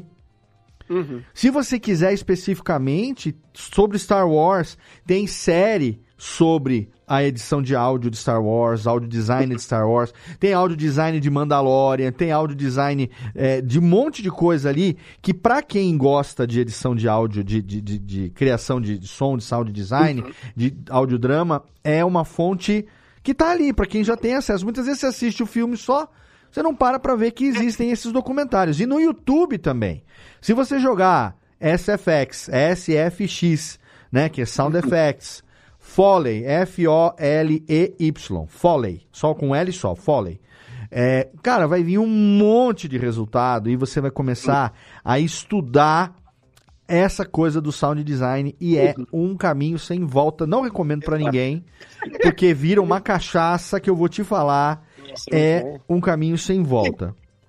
Para quem tem inglês aí fácil, né? Tipo, tem um inglês tranquilo, tem um podcast que chama Tom Benders, que para mim é maravilhoso. Eles também só entrevistam gente de áudio. Tem muita coisa que eu pego lá que, cara, já usei em trabalho, assim, sabe? Tipo, que. O, por exemplo, teve um quando eles entrevistaram, acho que foi de Matrix. E daí eles estavam conversando com o sound designer e a editora de diálogo. E daí, por exemplo, ela fala que o, existe um, um negócio também para quem presta atenção em, em, cinema, quanto mais vai passando os anos, parece que menor vai ficando, mais baixo vai ficando os diálogos, né? As pessoas começaram daquela coisa de teatro, fala tudo muito projetado, e hoje em dia é aquela coisa, todo mundo falando meio assim. E, uma, e daí é uma coisa que ela falou, tipo, que eu usei, eu, eu participei, eu fui um, um do, eu fui um mixador da, do, da versão das coisas dublagem do filme Bacurau, por exemplo. Caraca! Tem, o, que né, foda. Que tem, a, é, tem, obviamente, a versão, né, tipo, original, que tem a galera falando inglês, mas saiu uma versão dublada para cinema também. Uhum. E, né, tipo, trocava os diálogos. E tinha muito disso que eu, era uma galera, às vezes, falando, meio assim, não sei o quê. E daí, para você, às vezes, tentar. Putz, vou chegar aqui nessa. Eu, como, eu não quero só dar ganho na voz, porque às vezes pode vir mais coisa além da voz. Vem ruído, ambiente, sala. E ela falava que uma coisa que ela fazia era pegar takes diferentes e ia, tipo, somando sílabas para deixar mais inteligível a fala. Aí eu falei, pô, que, será que funciona isso aqui mesmo? Aí eu peguei, assim, alguns takes diferentes lá que o dublador tinha gravado, fui somando só umas sílabas ali, tipo, que daí eu não precisava dar um ganho para pegar ruído de sala, eu conseguia só colocar ali um... Pegava uma, uh, realmente um pedaço de uma palavra, colocava em, somando junto com outro take e isso já dava um ganho ali onde precisava para ficar mais inteligível. E, cara, você tem muita coisa hoje que é acessível, é gratuito. Você pode baixar um podcast, você pode ver um vídeo no YouTube, você pode ler, né? Tipo. E tem. E você consegue ter essa noção, essa. uh, essa proximidade, né, com o pessoal do áudio profissional que você nunca teria, né, tipo, anos atrás. Então, com certeza. Recomendo muito, cara, tipo, ir atrás desse tipo de conteúdo que é e, eu, e, até hoje em dia, né, também a gente tem muito audiodrama produzido. Tem audiodramas aqui no Brasil, tem cada vez mais. Tem muito lá fora que você pode pegar para escutar, para justamente você já ter essa referência sonora, ouvindo, tipo, igual o Léo falou, tipo, ah, eu também pego para assistir, tipo, ah, eu vou assistir aqui essa série, esse filme aqui, pens prestando atenção no som. Vou jogar aqui um, um videogame. Isso, cara, nossa, videogame demais. Aqui, cara, que, que som maravilhoso disso aqui. Sim. E daí você vai ver, por, por exemplo, o Overwatch, o som do barulhinho de quando você acerta um tiro na cabeça, é, o cara, ele é, é som de barulho batendo em garrafa, ele dando peteleca em garrafa de vidro de cerveja. Aham. Uhum. É manipulado. Putz, cara, que maravilhoso você ter acesso a isso hoje em dia. Ah, quem tem é inglês, é, você recomendou o Tom Benders, que é foda pra caralho. Sim. É, eu tenho outros dois aqui para recomendar, para quem tem essa facilidade. Uh, o primeiro deles é o The Sound Architect, que já acabou, infelizmente. Foi descontinuado, né, em maio de 2022, mas tem muita coisa legal lá. Foram cinco temporadas. E aí eles falam sobre, por exemplo, o último programa foi com é, o, o, criador de áudio de Overwatch 2 e de Tomb Raider Anniversary, por exemplo. Então, né, tem muito cara de jogo ali, cara de filme, aquele do Ghost of Tsushima que você falou também e tal. E tem outro podcast também, que é o 20,000 Hertz, é que é muito, é muito bom, porque a pegada do 20,000 Hertz, ele é, de, assim, contar histórias por trás dos mais interessantes e reconhecíveis áudios que existem no mundo. Então. Nossa, cara. Ele, um, o episódio deles do som da, do logo do, da HBO, a evolução desde o primeiro. De, desde a primeira vez que eles fizeram, quando foi ficando aquela coisa mais minimalista, que é a mais que TV, é, é HBO, né? Tipo, tem toda aquela presença, tipo, putz, como é que vai fazer essa. E ele contando a história, conversando com quem fez aquele som, né? É um negócio. É foda, assim, tipo, cara. Muito é, bom. Muito, são muitos, muito muitos podcasts. E tem um terceiro que não é especificamente sobre é, efeito sonoro, mas é algo que caminha junto com o efeito sonoro, que é a, a, o desenvolvimento de é, trilha sonora original, uhum. né? Que é um podcast chamado Score. Score, é The Podcast, aonde dois caras que são extremamente picas em Los Angeles que trabalharam com esses caras todos aí, um produtor aposentado que conhece todos os bastidores desse rolê. Mas qual é o do produtor daquele blockbuster, não é? Isso, exatamente. É com, o do Matt Schrader. E também, Isso. vou recomendar o blockbuster de novo também, que é que é, é, obrigatório. Tá aqui, inclusive, no meu feed, que eu viro e mexe. Uma vez por ano eu reouço ele. É ele bom. tem 28 episódios que ele conta a história da saga do George Lucas, do Star é. Wars, né? Do, do da, é, de como foi criar, mas ele conta ao mesmo tempo também a história paralela do Spielberg, o relacionamento dos dois, desde a infância. É tudo dramatizado, é. tem a narração, tem, a, tem a, as recriações, depois tem a do James Cameron na segunda temporada. Do é James é Cameron bom. na segunda temporada, exatamente, que conta toda a história, a história do James Cameron, do, do primeiro filme dele até o, até o Avatar, né? Passando pelo Titanic, Exterminador do Futuro, Alien. Nossa, animal, animal. Então são recomendações que eu vou deixar aqui o link na postagem do episódio para quem quiser ter acesso a isso. Mas eu queria continuar aqui, Danilo, é, a gente conversando um pouco a respeito hoje, é, focado mais também no, no, no, no, que você faz lá no contador de histórias. Certo. Porque tem muita coisa original ali, né? É. Então a maioria, acho que é original que você faz ali né? É, tirando o primeiro mesmo, que foi uma adaptação de um livro, assim, o resto são. Ou são histórias minhas, ou são histórias originais que. Putz, episódio tipo a, a Mulher do Cabelo Furta-Cor, que é o conto de um amigo meu que eu adaptei, mas, né, tipo, passou a ser tudo original depois de um tempo. Então, é. Como que você hoje vê essa produção é, de audiodrama na nossa realidade de mercado de podcast hoje? Porque a gente é uma. A, gente já pode dizer que nós somos uma indústria mundial.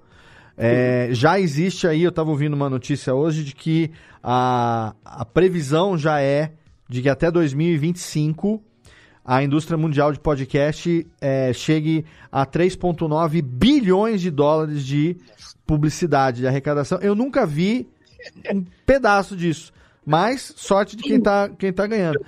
Mas o fato de que a indústria está realmente é, tendo esse tipo de projeção, essa importância que tem, o podcast é uma mídia sem volta. Né? A gente está falando ainda aqui do podcast em áudio, tá? A gente não está falando dos videocasts.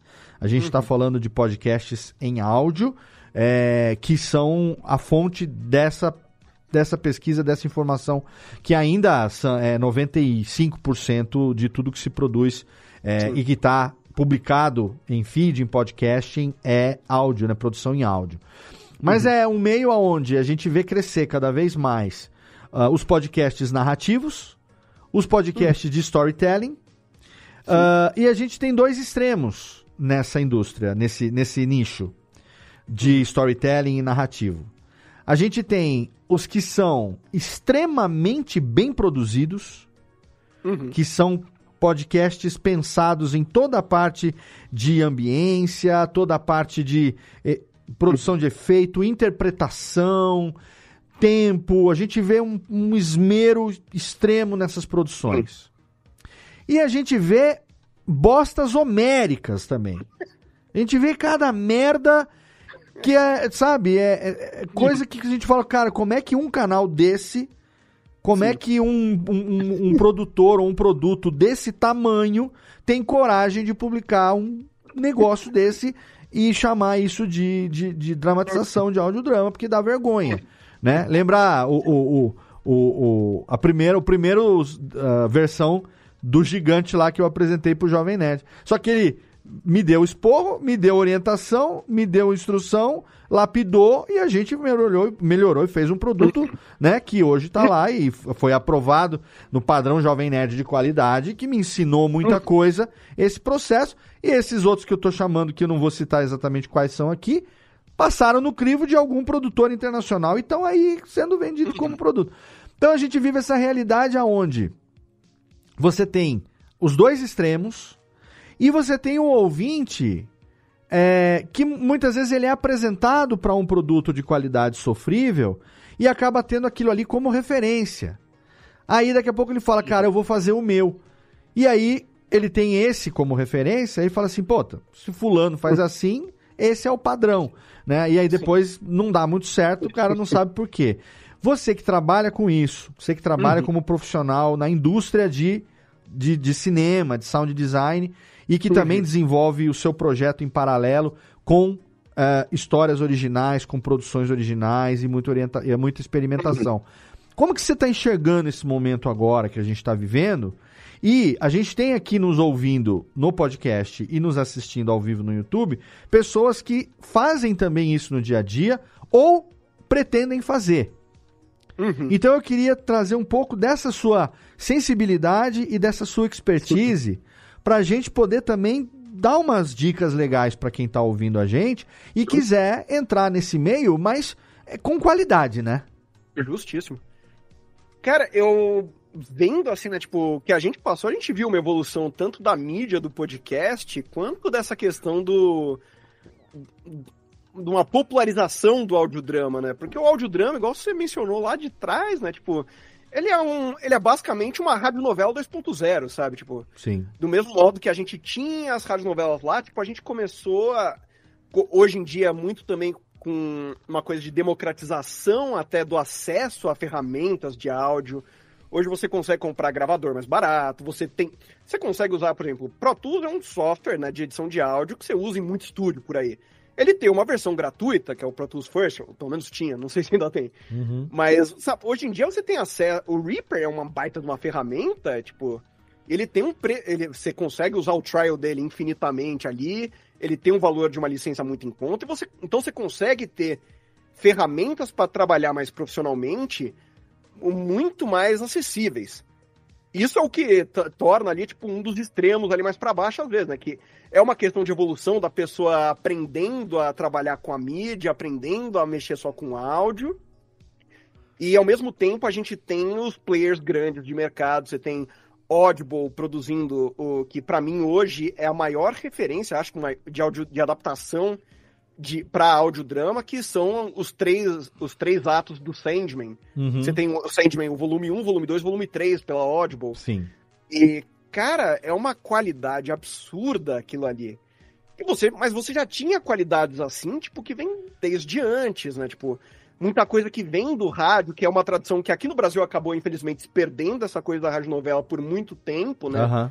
A gente acabou.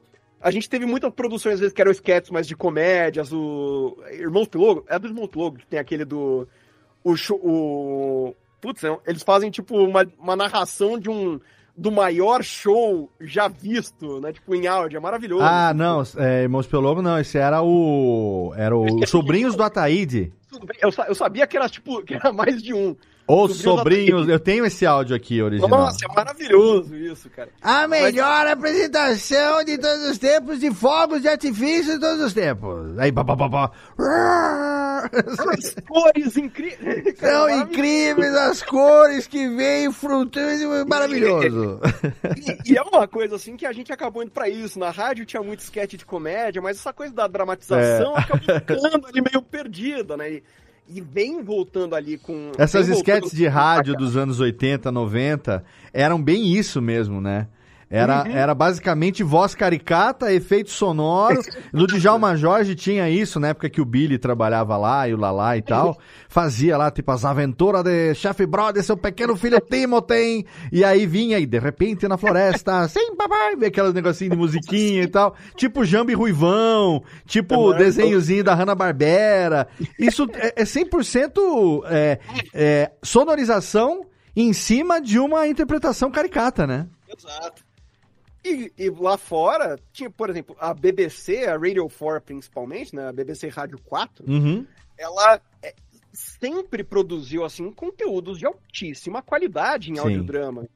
E a gente vem hoje, então, tipo, redescobrindo o que já se fazia, conhecendo coisas novas. Hoje, né, igual eu falei, tipo, tem muito... A gente tem muito plugin gratuito que entrega uma qualidade boa, então você tem como fazer realmente coisas hoje em dia de casa com uma qualidade assim, tipo. Mas você tem que saber também trabalhar nas suas limitações. Eu acho que isso é, uma, é o grande ponto, às vezes, para a gente evitar a, aquele ponto mais baixo da balança. Sim. Então, por exemplo, dependendo do que você. de como você, o que você tem disponível para gravar, quem pode gravar para você, se for fazer mais personagens, é, o quanto você tem experiência, por isso que foi aquela coisa que eu falei, eu acho que é melhor você começando com coisas menores. Você vai crescendo o, o nível, né? O número de elementos sonoros de uma cena, a complexidade de uma cena. É, você vai evoluindo isso. Você vai entendendo como tratar o som menor, né? Tipo, igual o meu primeiro audiodrama original que eu fiz pro podcast chama O Quarto de Hotel. É literalmente um personagem em um quarto de hotel. Uhum. Então, assim, eu pensei, putz, é, uma, é um. É uma cena, assim, tipo, menor. Eu não vou ter tantos elementos assim, igual, sei lá, depois eu fui colocar no Vagalumes Tem Medo do Escuro, que é uhum. Vagalumes Tem Medo do Escuro, que é inspirado em The Last of Us, que aí tem barulho de clicker, barulho de tiro, correndo em complexo, você... mas aquela coisa, tipo, eu fui aumentando, assim, o nível de complexidade da, da edição, com o passar do tempo que eu fui me sentindo confortável em trabalhando o áudio dessa forma. Porque você vai tendo. aprendendo, tipo, putz, isso aqui funciona melhor dessa forma, isso aqui dessa forma. Então, a, o mercado hoje, a gente tem o, os grandes, né, tipo, os grandes nomes que produzem grandes coisas. Eu acho que a gente vai tendo cada vez mais isso. Eu, eu vejo isso acontecendo. A gente tem produções hoje da Marvel que são boas. A gente tem produções independentes hoje que vão ganhando nome, por exemplo, é, o Bronzeville. Bronzeville era, é, foi um projeto que ele é grande, assim, mas ele vem do, do cara lá do We Are Alive, que é um podcast de zumbi também, que começou assim, ele já tinha uma qualidade boa, ele já tinha conhecimento com áudio, ele começou a se aventurar nisso, e Bronzeville você tem, por exemplo, Lawrence Fishburne estrelando. Uhum, sim.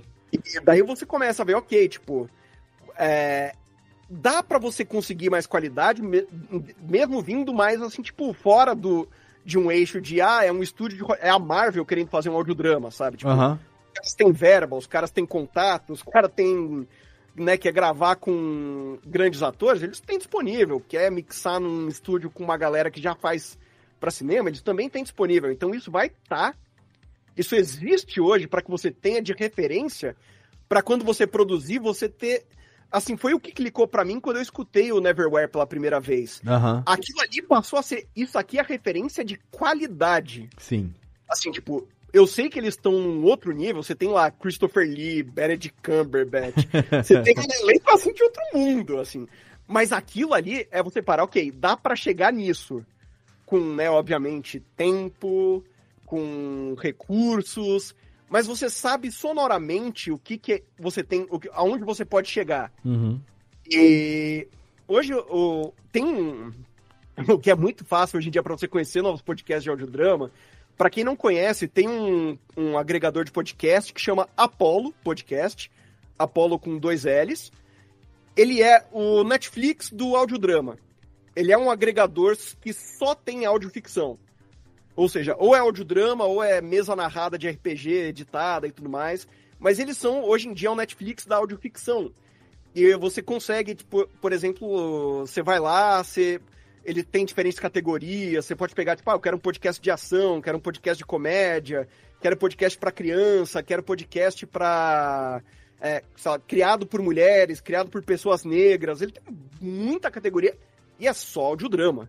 É um Então, aplicativo que tem. Pera que eu vou procurar aqui é, pra um- depois. é um agregador de podcast, inclusive, é, ele, ele, é, ele, é, ele foi criado por três brasileiros. Eles moram. Como é que conversei- chama? Apollo? Apollo Podcast. Mas eu é. A-P-O-L-O mesmo? A-P-O-L-L-O. Ah, tá. Beleza. Que aí eu boto O- na postagem do episódio também. Eu vou colocar aqui pra quem quiser no, no chat aqui o site. Apollo deles. Fiction Podcasts. E, cara, é. É esse?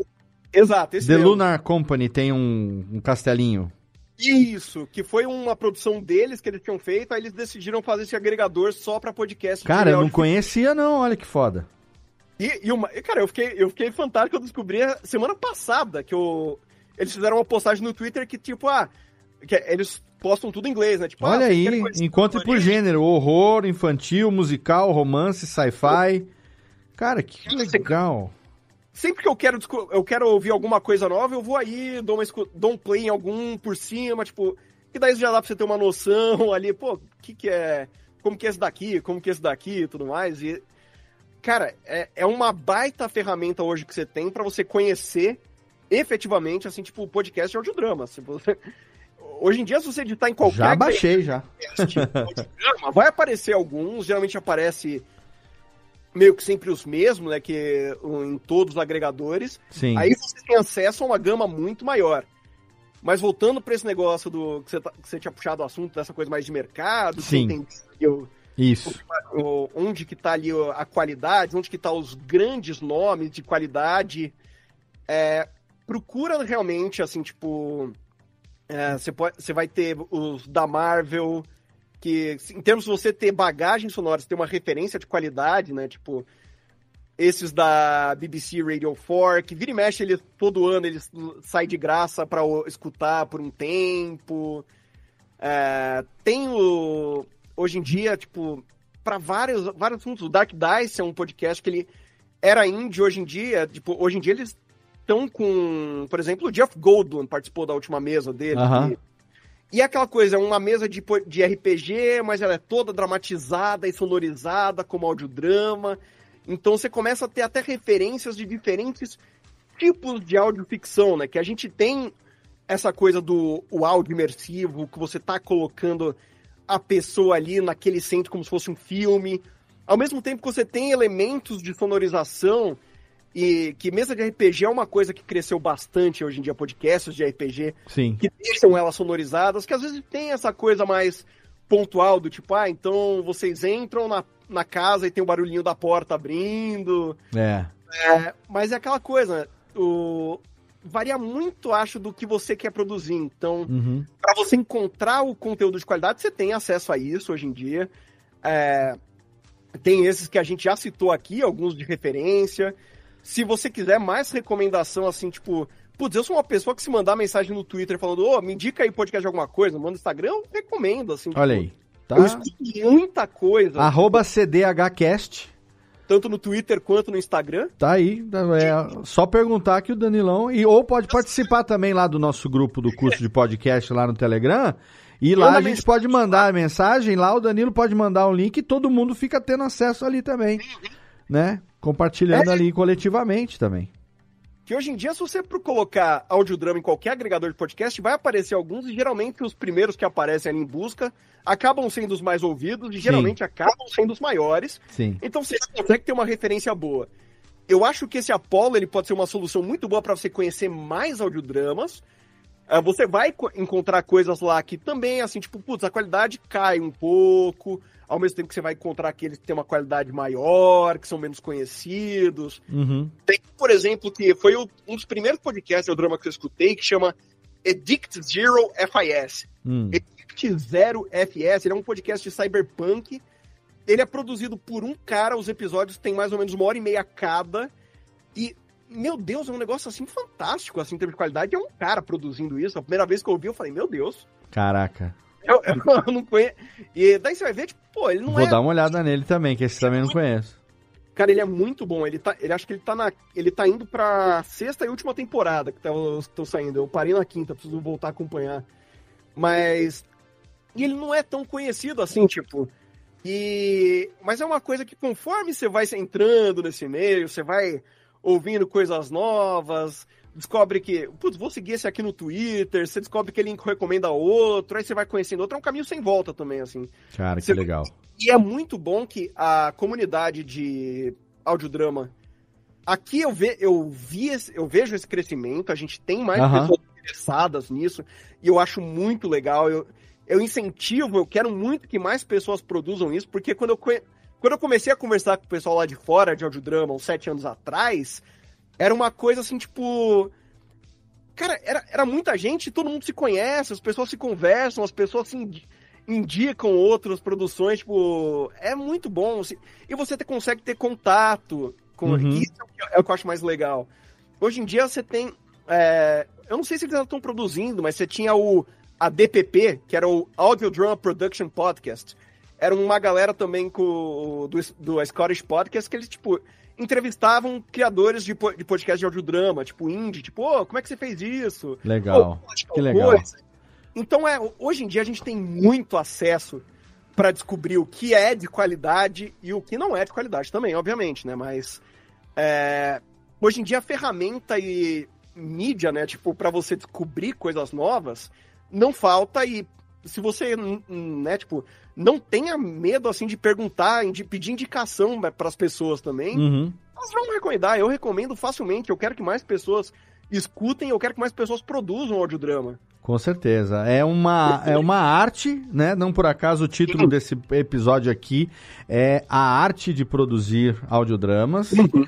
É, e é uma arte que aqui no Brasil tem a sorte de contar com o meu amigo Danilo Battistini como sendo um representante do mais alto garbo e elegância dessa arte de produzir audiodramas. Eu sou suspeito para falar que você sabe o quanto que eu sou teu fã, teu amigo, a gente já trabalhou junto e continua trabalhando. Tanto que as vinhetas do Radiofobia, já desde 2020, 19, não sei.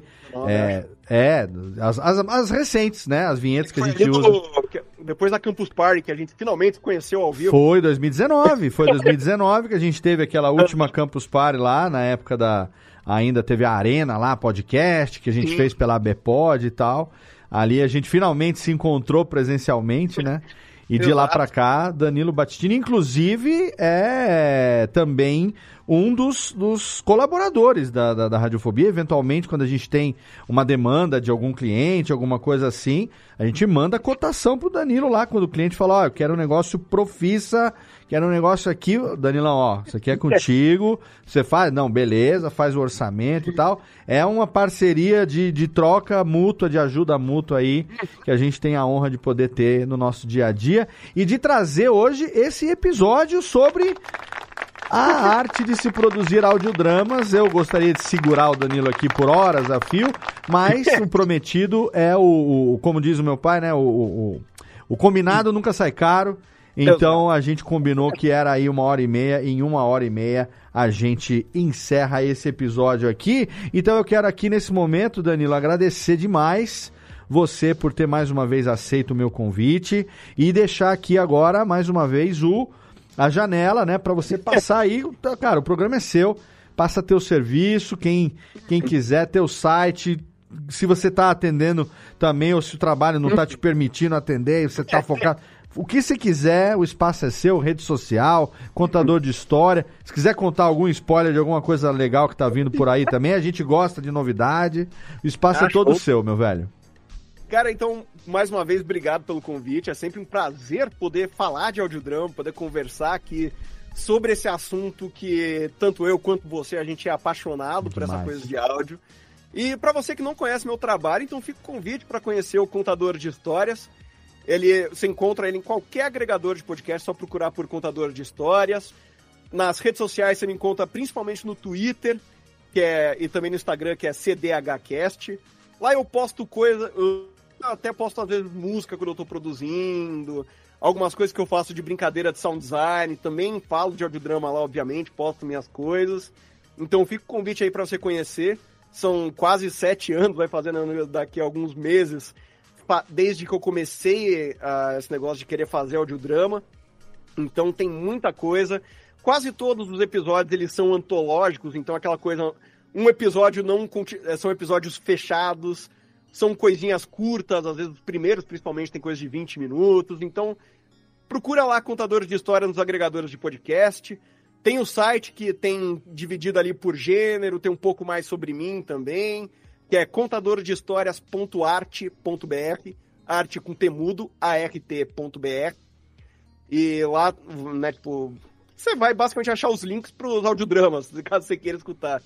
Aqui no YouTube eu também tenho o, né, o meu canal aqui, que é Contador de Histórias Podcast.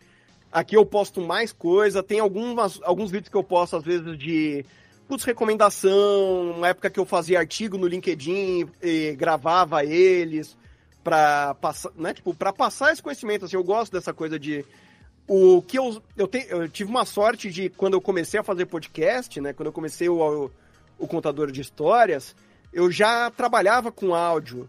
Então eu vejo assim, tipo, putz, eu gosto de poder no que tá ao meu alcance ajudar outras pessoas a conseguirem melhorar suas produções, eu uhum. tô aqui para isso. Então, se quiser mandar mensagem, manda mensagem.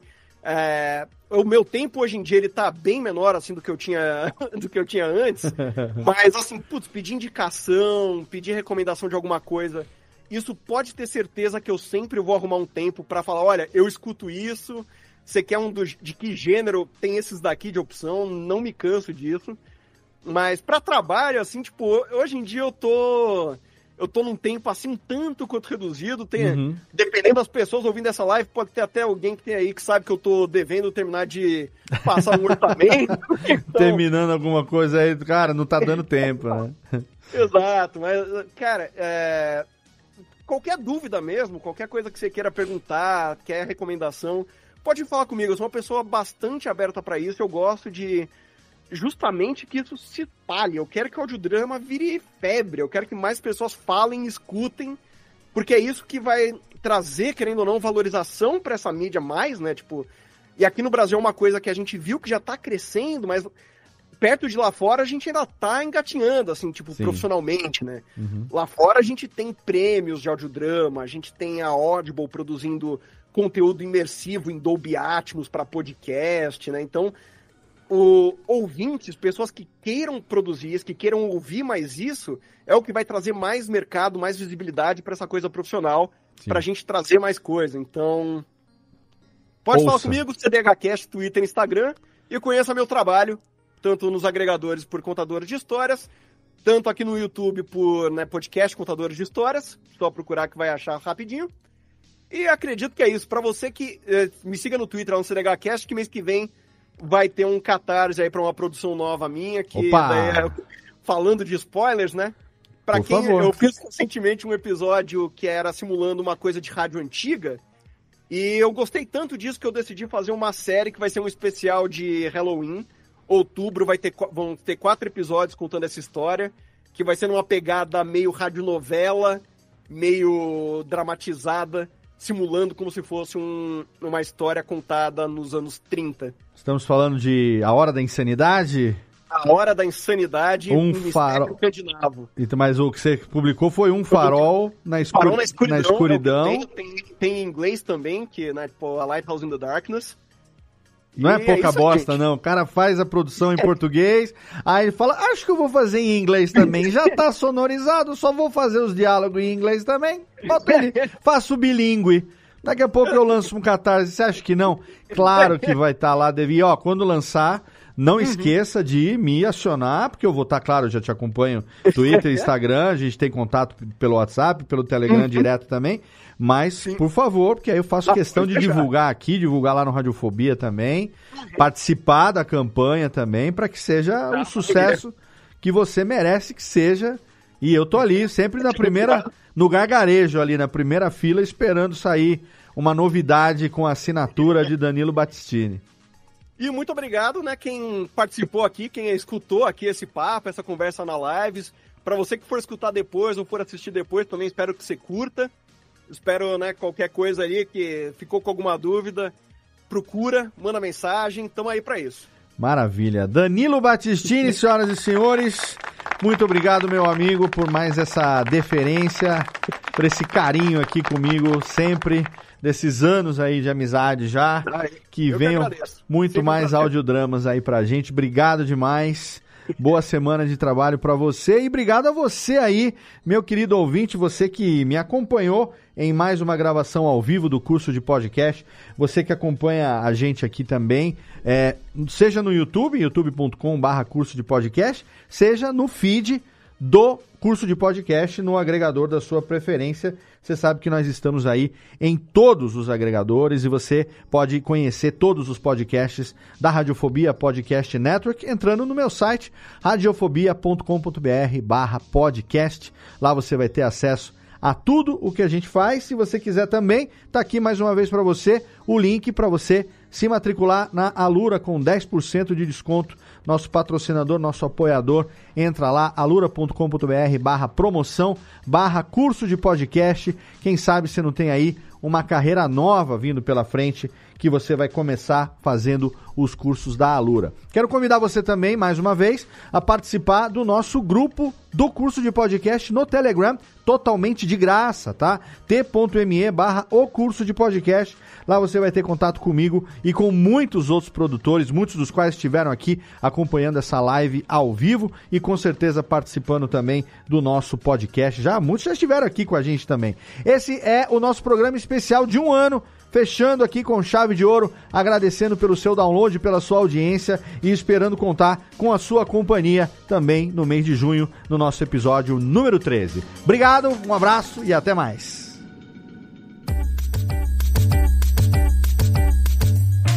Esse podcast foi produzido pela Radiofobia Podcast Network. Acesse radiofobia.com.br barra podcast para conhecer e ouvir todos os nossos programas ou assine no seu agregador de podcast preferido. Esperamos você no próximo episódio.